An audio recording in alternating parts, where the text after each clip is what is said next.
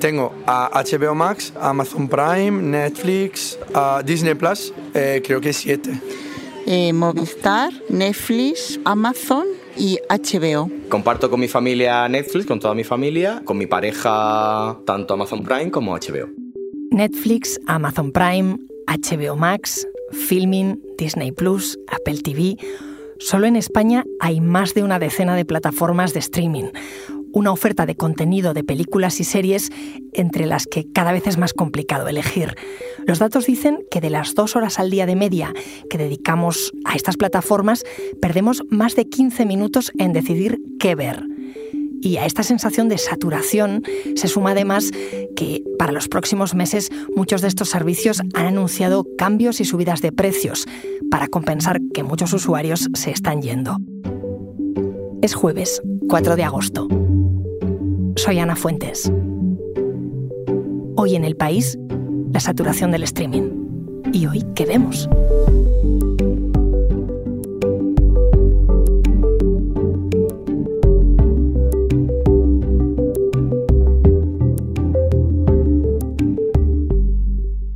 Para hablar de qué está pasando en el mundo de las plataformas, he llamado a Natalia Marcos, que es mi compañera del país, experta en temas de televisión. Natalia, ¿qué tal? Hola, muy buenas. Pues bien, saturada.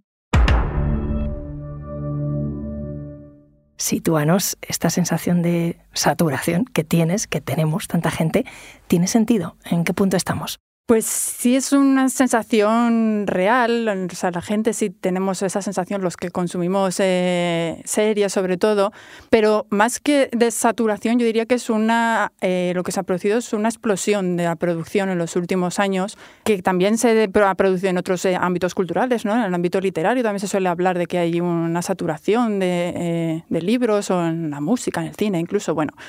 Eh, la cosa es que ha cambiado un poco el sistema de, producción y de distribución de la televisión. Entonces estamos en una fase de la guerra de las plataformas, la Streaming Wars que se ha llamado.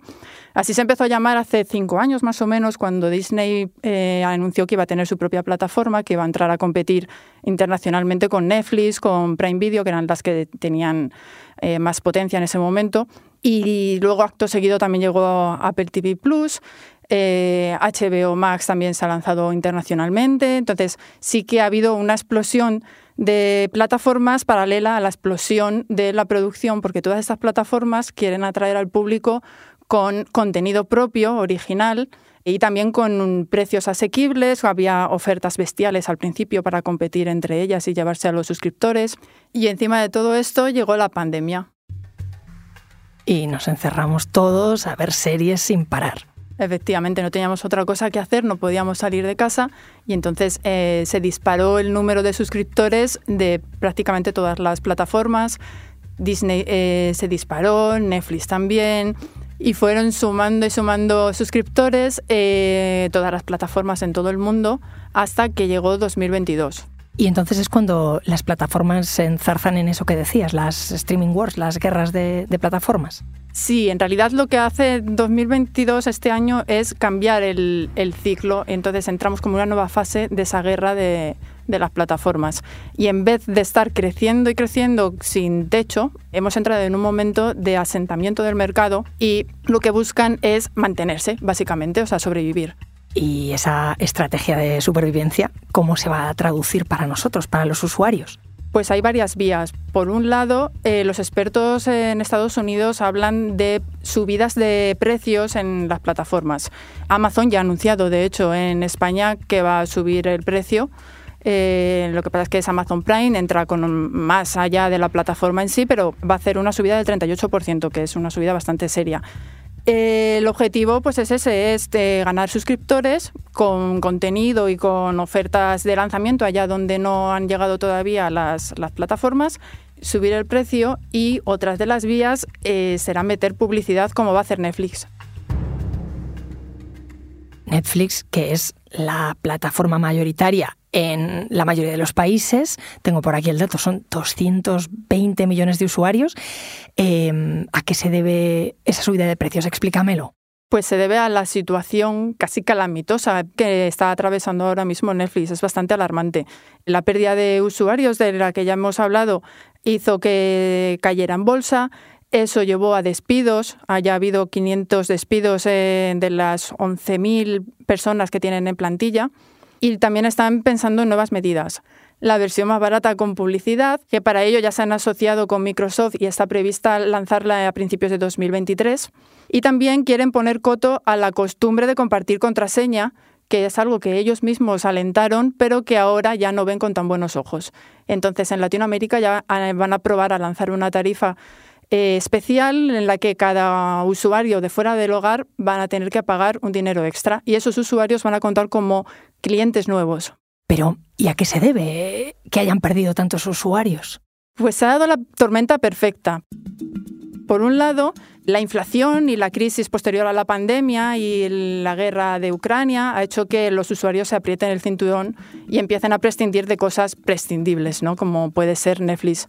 Por otra parte, eh, ellos piensan que el compartir contraseña también les ha hecho perder opciones de crecer y además ahora mismo hay una competencia bestial. Eh, al principio cuando ellos llegaron estaban prácticamente solos en este panorama, pero ahora pues tienes Disney, Prime Video, eh, Apple TV eh, y, cada mes prácticamente se lanza una nueva plataforma. Entonces todo eso se suma a la sensación de que la calidad de la oferta ha descendido. Hay mucha cantidad de producción en Netflix, pero cuesta encontrar algo que merezca la pena. O sea que han apostado más por la cantidad que por la calidad y ahora lo están notando. Parece que sí, por lo menos ellos mismos también se están dando cuenta y lo han reconocido que igual tienen que descender el número de producciones que, estrenan cada año. Tengo por aquí unas cifras, por ejemplo, en el año 2018 en, en Estados Unidos estrenaron 158 producciones originales. Tres años después es tres veces más. Con las películas, por ejemplo, este, su objetivo era estrenar una película cada semana. Ahora se han dado cuenta de que igual tienen que reducir el número de estrenos y apostar por producciones más grandes, porque es lo que mejor les funciona, ¿no? En películas como Alerta Roja, No mires arriba, El Proyecto Adam, próximamente se estrena Puñales por la espalda 2, todas esas que son blockbusters, ¿no? taquillazos, eh, son las que les están mereciendo la pena. Natalia, y, ante todo este panorama eh, de Netflix subiendo tarifas, insertando publicidad, ¿qué van a hacer las demás? Pues las demás van a seguir un poco la, cola de, Netflix, porque ella es la que va marcando el paso, va, va por delante en número de suscriptores, ha ido por delante en todo y va marcando el, por dónde va el recorrido en las plataformas. Amazon Prime mm, ya ha anunciado que va a subir el precio. Otras barajan cobrar por ciertos contenidos eh, exclusivos. También se están eh, planteando estrenos en cine antes de las plataformas de las películas. O incluso Netflix eh, baraja vender series antiguas producidas por ellos a cadenas en abierto en Estados Unidos. Oye, volviendo a la, a la publicidad, estaba pensando que justamente una de las razones por las que pagamos plataformas es para no ver anuncios. ¿Y ahora qué? Pues ahora parece que, la cosa va a cambiar, porque al final parece que las plataformas están mirando a la televisión tradicional en muchas cosas, como en esta, por ejemplo. Y no solamente en Netflix, Disney Plus ya ha anunciado que va a tener una opción con anuncios este otoño. Van a probarla en Estados Unidos y en 2023 llegará al resto del mundo. No han explicado mucho de cómo va a ser, pero se han dado algunas pistas. No va a haber más de cuatro minutos por hora, no va a haber publicidad en el perfil infantil y no va a haber anuncios ni de alcohol, ni de política, ni de productos de la competencia, o sea, otras series o películas de otros canales. Pero esto no es una cosa nueva. En Estados Unidos, HBO Max ya tiene una opción con anuncios más barata y una opción sin anuncios más cara.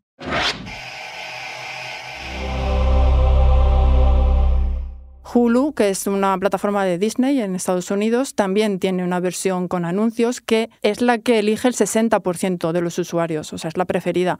Peacock, que es una plataforma de eh, NBC Universal, también tiene opción con anuncios, que es la que ha elegido el 80% de los suscriptores. O sea que se ve que sí que es una de las, de las vías para sumar suscriptores que tienen las plataformas.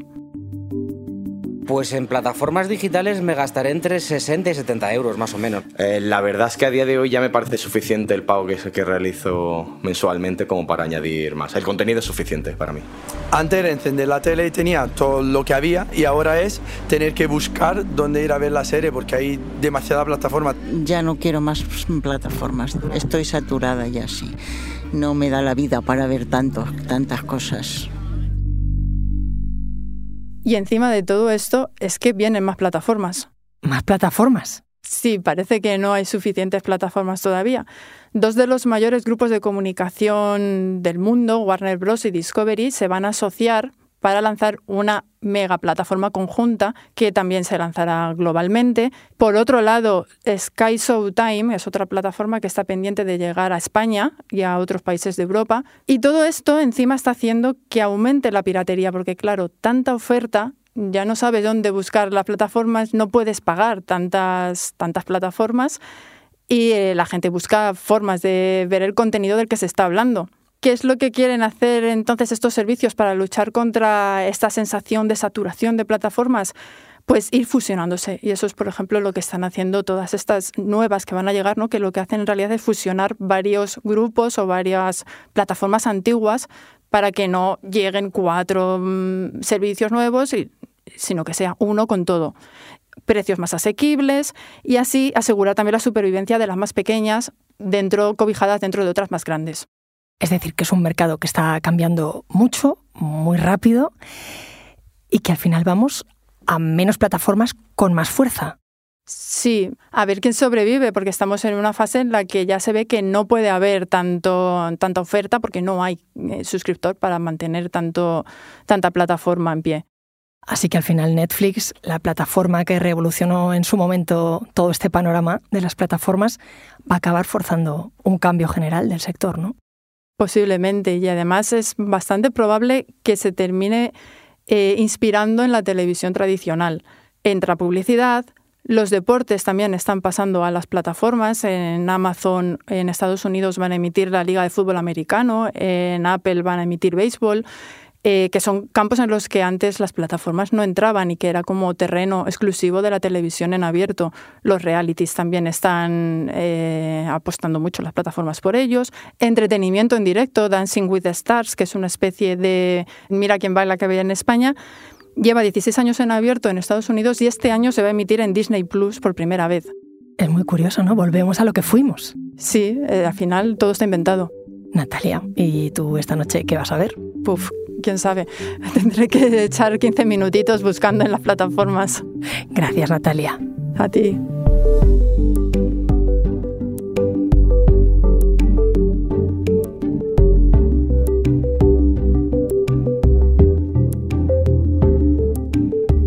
Este episodio lo ha realizado Bárbara Ayuso.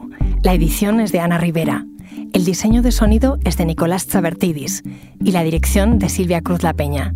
Yo soy Ana Fuentes y esto ha sido Hoy en el País. De lunes a viernes volvemos con más historias. Gracias por escuchar.